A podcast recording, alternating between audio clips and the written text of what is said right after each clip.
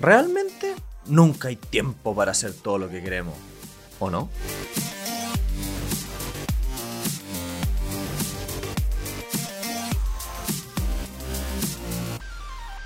Hola a todos, bienvenidos a Elemental, una nueva sesión de Extra Ideas. Mi nombre es Pedro y estoy acá con Santiago. Hola, hola. Y el día de hoy vamos a ver los temas que nos faltaron del libro de las 4000 semanas. Solamente para recordar a aquellos que no pudieron escuchar el episodio anterior y los invitamos a escucharlo.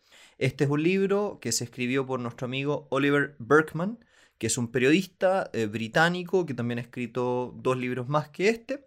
Y la premisa básica de la primera parte del libro es que todos los seres humanos, en promedio, si vivimos 80 años, tenemos más o menos 4.000 semanas de vida y eso lo utiliza como punto de partida para la idea o el concepto de que nuestro tiempo es algo finito o limitado. Exacto. Entonces, los invitamos a escuchar la primera parte de, este, de este libro, que es el episodio anterior, donde ustedes van a poder ver los primeros seis capítulos del libro. Ahora vamos a hablar de la parte número 2 de los siguientes seis, más o menos seis capítulos sí, más. ¿Qué tiene que ver todo con el tema acá de que estaba un poco presente en la parte 1, pero acá de manera más fuerte de el control, de que realmente no tenemos control como lo, que como lo queremos tener.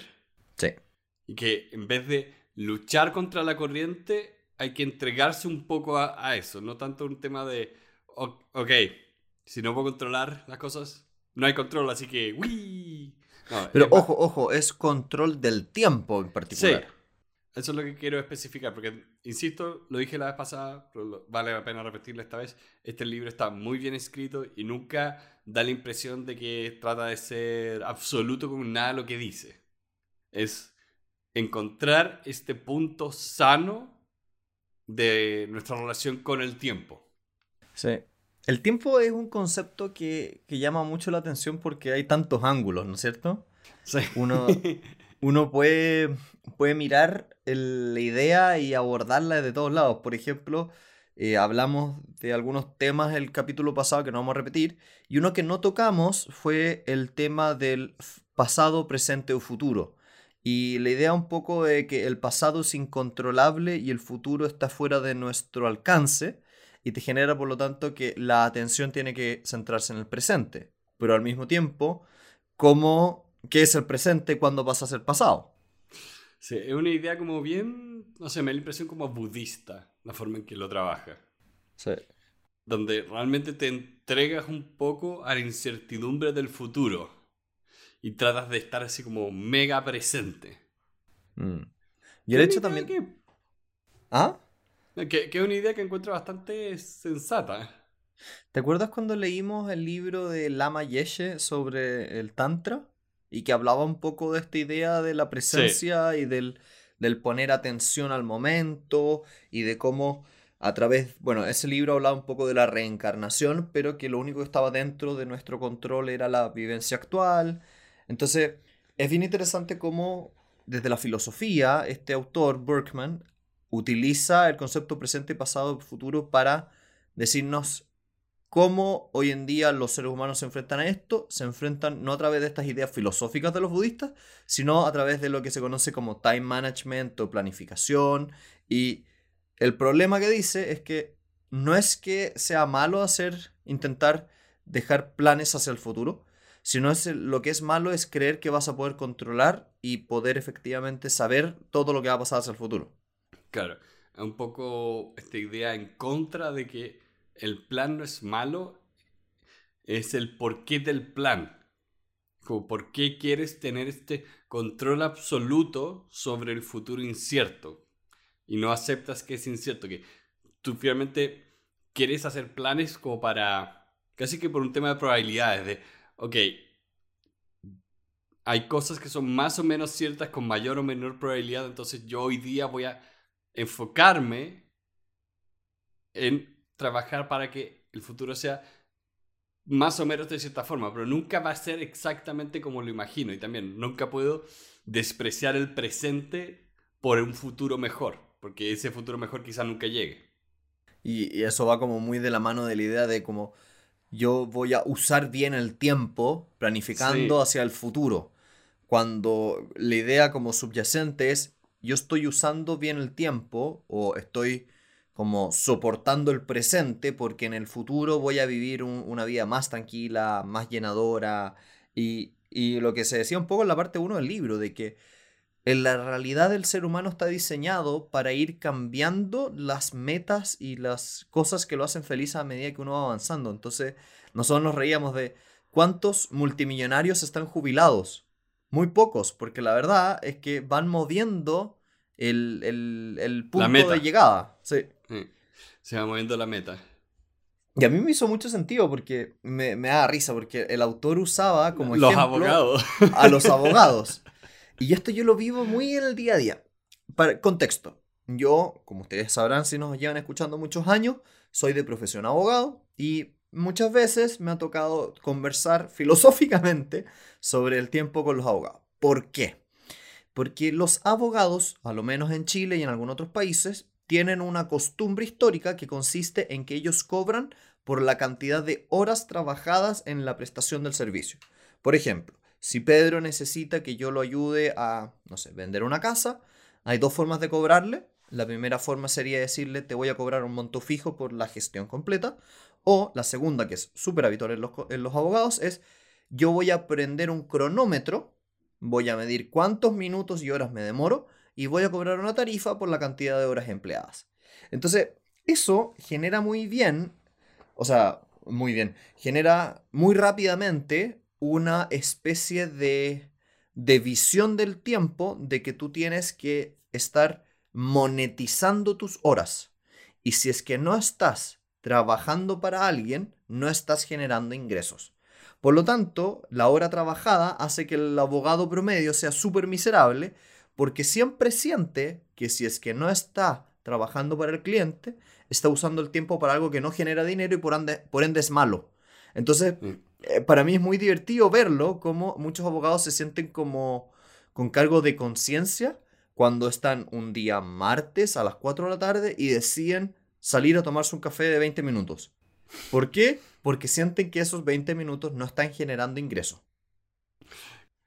Yo me acuerdo en la universidad cuando eh, algunos profesores de economía nos contaban de otros profesores de economía, como más antiguos, más históricos, que se jactaban de que eran capaces de monetizar o, ponerle un precio a cada hora, a cada minuto de su día. Y yo pienso, eso me suena tan patológico. Entre eso o una película de terror. Sí, sí, donde... O sea, ¿te acuerdas la película In Time? Muy buena. Donde literalmente la premisa es que ya que el ser humano descubrió la cura al envejecimiento, la gente no envejece después como de los 20. Pero lo que tienen es integrado un cronómetro en el que si se acaba, te mueres. Entonces, toda la economía gira en torno a este cronómetro. A ti te pagan en tiempo, tú compras cosas con tiempo, todo es... tu, tiempo tu tiempo y tu vida son uno. Y me parece una forma bastante grotesca de vivir realmente. Yo conversaba esto con personas que viven o que vienen de la tradición de que se cobra por hora. Y es un poco como la idea de, pero, pero es que tú no sabes cuánto te vas a demorar, o qué pasa si me demoro más. Y muchas veces eso trae el vicio inherente de que vas a querer intencionalmente demorarte lo máximo posible. Entonces el cliente recibe el producto muy lento porque te estás demorando mucho y estás cobrando por hora. Exacto, en un sentido perverso. Y aparte que te, genera, te genera algo en la cabeza, porque no es solamente durante de lunes a viernes. La persona el día sábado está pensando mientras ve una película que no está facturando. Sí. No, es. Es. Lo ponía en el libro acá, era la. Eh, ay, ¿cuál era la palabra que usaba? no era la mecanización del tiempo, era... Oh, se me olvidó la palabra que usaba el autor, pero era muy buena. Que se, refería a esto, de que convertimos el tiempo en un objeto intercambiable, comprable, ah, era la comoditización. Sí, Commoditizing, sí. Es volverlo un commodity o una cosa reemplazable y vendible. A mí me pasó, por ejemplo, este año, o antes de este año, yo trataba de cronometrar mi vida. Este año me rendí porque me di cuenta que no me estaba ayudando en nada. Pero con creo que si hubiera leído este libro también habría dejado de hacer eso. Al final del día es, es tramposo porque siento que el hacer time tracking, que es lo que Pedro dice, que es que tú tienes un cronómetro, tiene como un lado muy perverso pero un lado muy positivo. Por un lado, te permite ser más consciente de realmente lo que tardan las cosas. Por ejemplo, em, yo tengo un blog donde voy escribiendo y hago cosas y las subo. Y es muy interesante ver todo lo que realmente se demora. Cuando uno tiende a subestimarlo o sobreestimarlo. Entonces, como que te genera un poco la conciencia de lo que realmente es hacer algo. Y la típica que un, el, típico como descubrimiento que uno hace con esas aplicaciones es que hay muchos tiempos hundidos que uno nunca suma.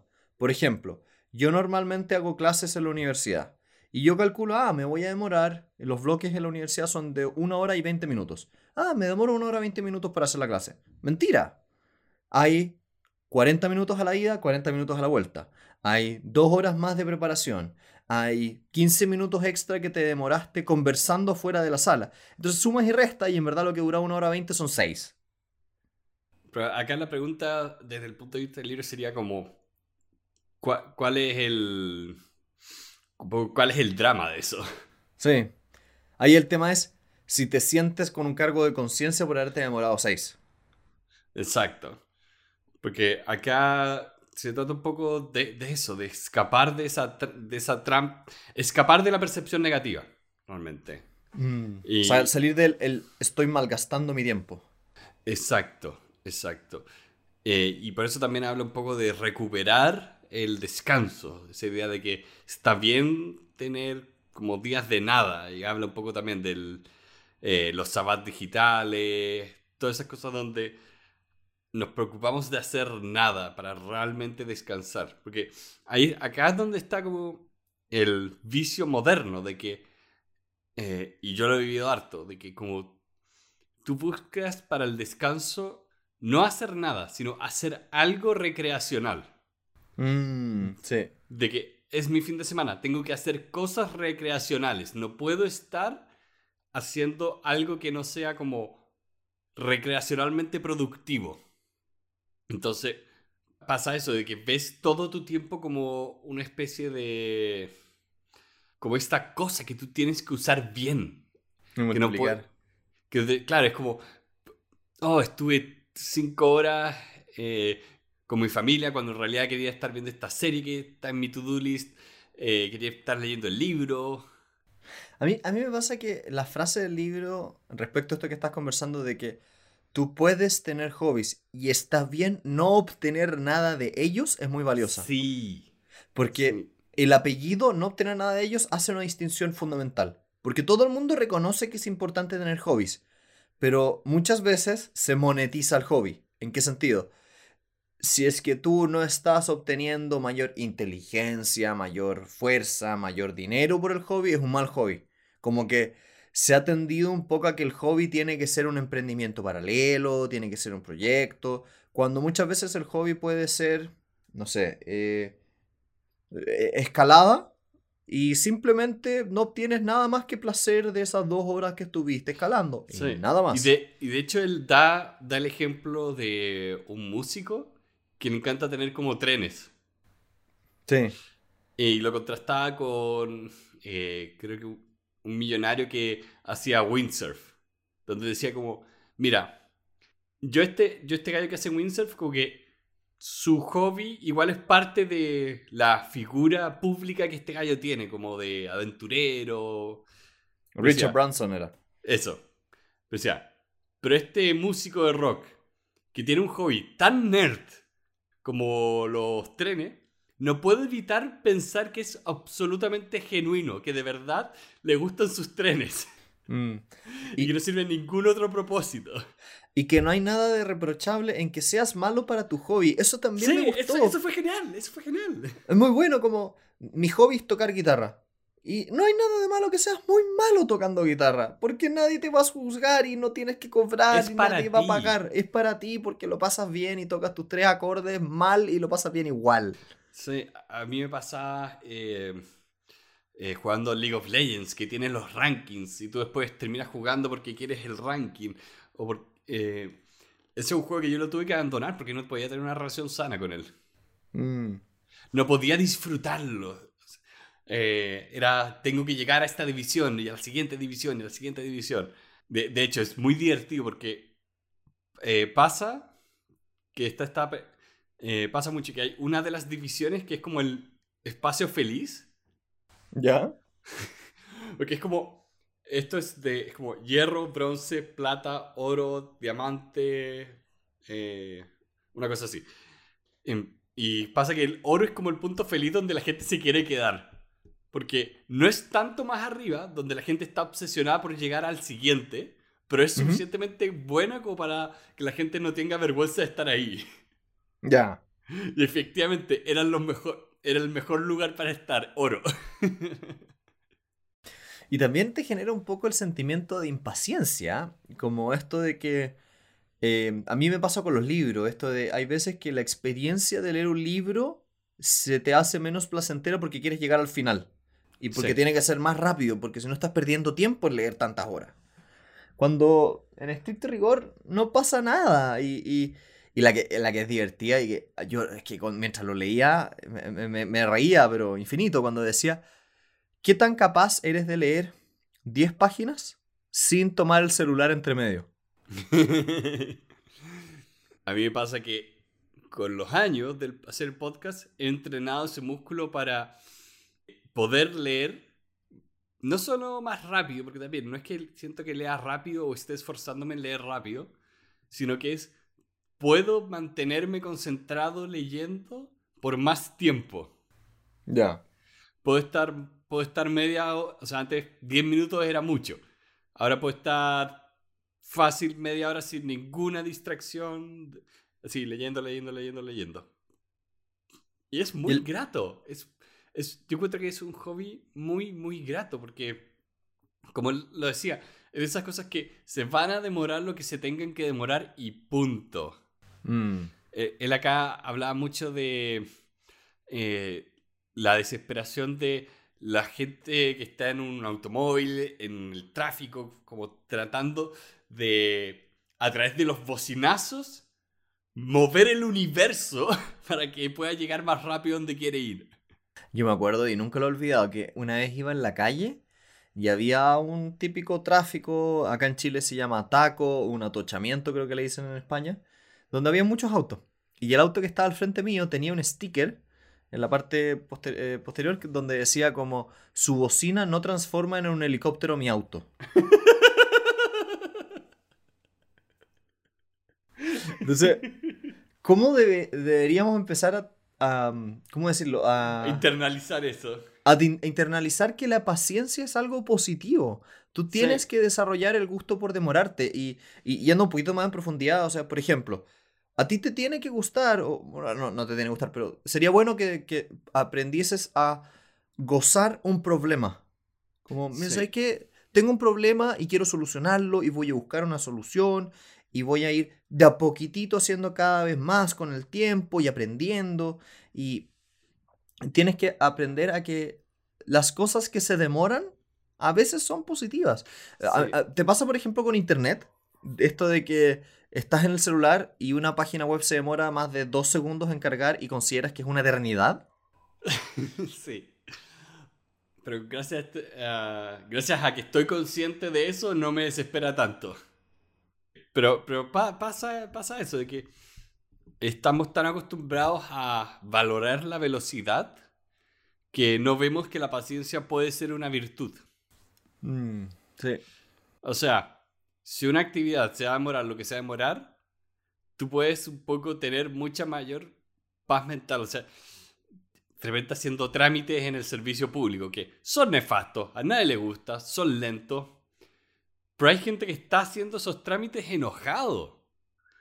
Como cuando podría, cuando podría estar con un libro. Fuera, sí, como si su enojo fuera como a moldear el sistema público para que para él sea más rápido. Cuando, como dice, eh, llévate un libro.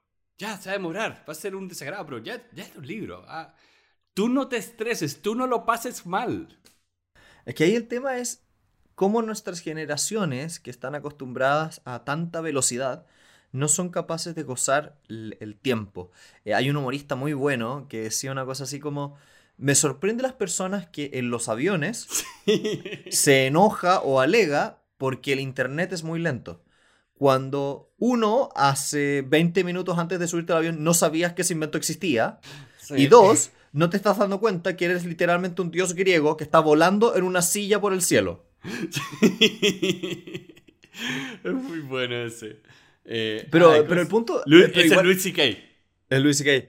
Pero, pero más allá del chiste, que es un es muy buen chiste, el, concepto es la paciencia. A mí me gusta mucho subirme a un avión por el hecho de que estoy forzado a. Bueno, hoy en día no, pero, pero estoy forzado a poner el celular en modo avión, poner el tablet en modo avión, sacar un libro y simplemente leer sin nada mejor que hacer. Sí, y y también pasa que eh, lo hemos visto antes, incluso en cosas de productividad, como hábitos atómicos, de que cuando le dedicas un poco de tiempo a las cosas, todo el tiempo, se van sumando. Sí. vas, haciendo, vas logrando cosas incrementales con los años. Sí, a mí me... Eh, de nuevo, vuelvo al tema que lo hemos vivido acá con la lectura, que a mí me sorprende como ahora no me doy cuenta y avanzo. Porque todos los días me, le dejo un espacio a mi día para leer un poco. Mm. Y no me doy cuenta y me terminé un libro. Sí. Eh, otro tema que toca el libro, que es un poco. que lo encontré fascinante porque es un poco una crítica a esta idea del. lo que son como los nómades digitales, que es una idea que estaba muy presente en el libro de Tim Ferris, de las cuatro eh, horas de trabajo semanal de que, ah, tú puedes ahora trabajar desde cualquier parte del mundo simplemente con un notebook. Y de hecho, acá también lo mencionaba, como hay gente que valora tanto la idea de lo más importante es que tú tengas control de tu itinerario, es que eso es lo más importante. Y resulta que, de nuevo, este, este libro saca mucho de filosofía, pero también saca de psicología, y esto yo lo he visto en otras partes como de psicología, de que resulta que la, tú estar sincronizado con la sociedad tiene un beneficio muy, muy poderoso que no es tangible, que es tu salud mental. Que la gente es mm. mucho más feliz cuando es, forma parte del grupo. Sí, cuando tienes comunidad, eso es súper interesante. Sí. Entonces, esa idea de, de decir que tu independencia vaya a estar por sobre la comunidad es una idea que en el largo plazo te va a hacer peor. Te va a hacer miserable, literalmente. Que es curioso, que es curioso donde tenemos tantos como ideales que en la práctica no, no funcionan. Porque en papel suena bien tener el control de tu itinerario. Sí, qué curioso eso, porque el punto acá también del autor era, si es que tú no estás viviendo tu tiempo en como en ritmo con, tu, con la gente que te rodea, no lo gozas tanto. Y yo me acuerdo, Pedro, no sé si te acordáis ese periodo donde yo estaba estudiando para el examen de grado y tú estabas en la universidad y generaba un poco este sentimiento de que estábamos como, como fuera del tiempo, fuera del ritmo de la, de la comunidad. Y el viernes estábamos estudiando y no sé qué, y el resto de la gente estaba saliendo y no sé.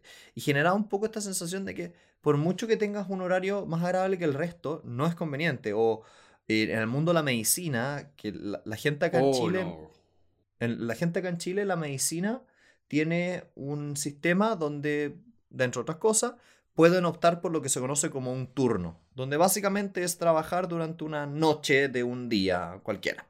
Entonces muchas personas deciden trabajar viernes y sábados porque pagan mejor. Pero esas personas después se dan cuenta que no coinciden en los tiempos del resto de sus amigos.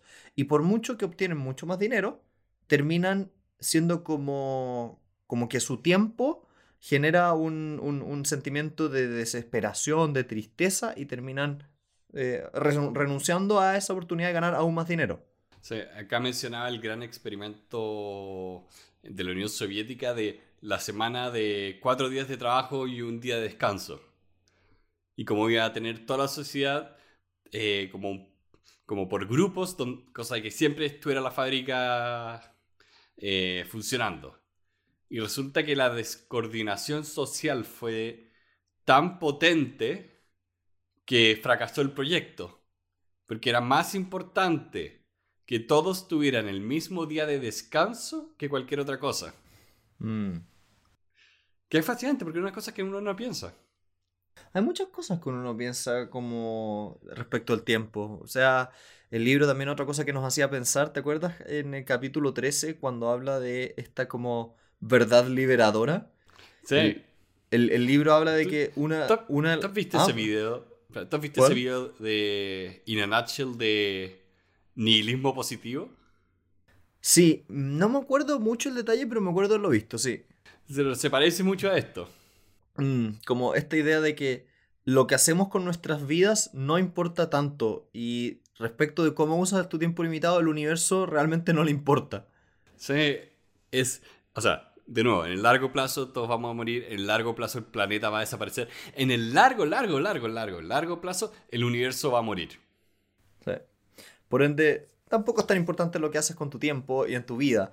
Y es a mí me genera mucho ruido personal porque yo tengo estos como delirios de grandeza donde quiero hacer grandes cosas con mi vida y después leo este libro y es como, en verdad, pucha, lo quieras o no, no vas a ser tan significativo. Sí, es que eh, son esas cosas de personalidad. A mí, me pasa mucho, yo me acuerdo de este poema de, creo que un poema de, eh, ay, ¿cómo se llama esto? Típico, quiero recordar algo y se me olvida el nombre. Osimandias. El poema, el poema de Osimandias. ¿Cuál es? El del gallo va caminando por el desierto y se encuentra con un grabado en una piedra donde dice como mi nombre es Osimandias, rey de reyes, mira a tu alrededor mi reino y desespera mortal. Y no queda nada excepto esa piedra. Ya. A mí me pasa, me, pasa eso y por eso me gusta este tipo de, de capítulos, que es como un poco de, mira, al final no es, no es malo tratar de hacer cosas que consideremos importantes, porque finalmente son las cosas que vamos a hacer con nuestra vida. Puede que en un nivel cósmico mi vida no sea importante, pero es la única cosa que tengo, así que quiero, quiero cuidarla, quiero saborearla. Mm. Pero, está, pero no puedo escapar esa verdad cósmica, tengo que también internalizarla. Es, es, esa dualidad de que lo que estoy haciendo es lo más importante de mi vida porque es mi vida, pero en el largo plazo, mi, vida al universo no le importa. Y ahí lo, desafiante es. Tal vez hacer la distinción, qué interesante, no, no lo dice el libro, pero tal vez hacer la distinción entre lo que es relevante para ti y lo que es relevante para la humanidad. Que también es, es, son distintos grados. Tú puedes tener una vida muy llena de sentido que sea muy irrelevante para la historia del ser humano. Sí. Y creo que eso está bien. Creo que esa es una idea muy liberadora. Mm. Porque pasa mucho, pasa mucho la, gente que tiene esta idea de, a veces que ni siquiera es grandeza, este, mi vida tiene un propósito, mi vida tiene una razón eh, que tengo que perseguir, y a veces es como, no, tu vida no tiene mucha razón, tu vida es una espontaneidad del universo, disfrútala. Mm. No te des con una piedra en el pecho porque no estás viviendo con... que es el tema que dice el libro, de no hay que perseguir estos ideales inalcanzables, porque eso es lo que nos, nos hace miserables. O cuánto puedes hacer dentro de la limitación de tu realidad. Exacto. Mira, en definitiva el libro tiene dos partes muy interesantes. La primera que tocamos en, en, el episodio anterior, la segunda parte que toca ahora. Y tiene un, un apéndice que yo lo encontré bastante mm, interesante. Es más, quedó en mi resumen, cosa no habitual por un apéndice. Em, y donde hace como ejercicios o sugerencias para poder asimilita, asimilar la finitud del ser humano. Entonces, em, ¿cuál de esas 10 fue la que más te llamó la atención? Eh, Creo que practicar hacer nada. ¿Ya?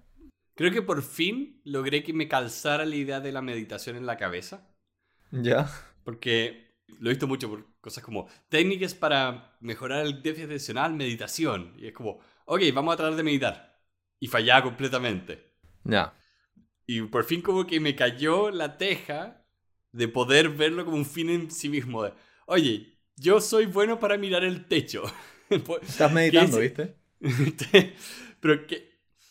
Es que ese tema eh, fue como, ok, estas dos cosas son una. Mm. Haz, haz el nada, haz, siéntate un rato, que tu cabeza vuele, pero descansa. A mí el que me, me gustó harto fue el decide de antemano en qué vas a fallar. En otras palabras, decide en qué áreas de tu vida no vas a ser una persona extraordinaria. Lo encontré muy bueno para mi tipo de personalidad, que es muy perfeccionista, que intenta ser mejor en todo. Así como, no, en esto voy a ser regular. Y fue, punto. Eh, el liberador. Bueno, en definitiva, ¿qué te pareció el libro? Bueno, lo mencionamos la vez pasada, pero a mí me encantó este libro. Fue una grata, grata sorpresa. Esperaba una cosa, recibí otra, eh, pero me gustó mucho. Yo sentí que Para, a para que no se diga que no nos gustan los libros de filosofía. Sí. Yo, yo a veces sentí que se alargaba un poco en las ideas, pero también lo- amé el libro, lo encontré espectacular, buenísimo. Mm. Muy, muy bueno. Así que con eso vamos dándole un poco las gracias nuevamente a todos los que nos escuchan, dedican su tiempo a pasar un- una jornada con nosotros conversando sobre ideas. Los invitamos a contactarnos directamente, nos pueden mandar un mail a podcastelemental.gmail.com o si quieren tenemos una página web donde están todos nuestros canales de conversación, elementalpodcast.cl.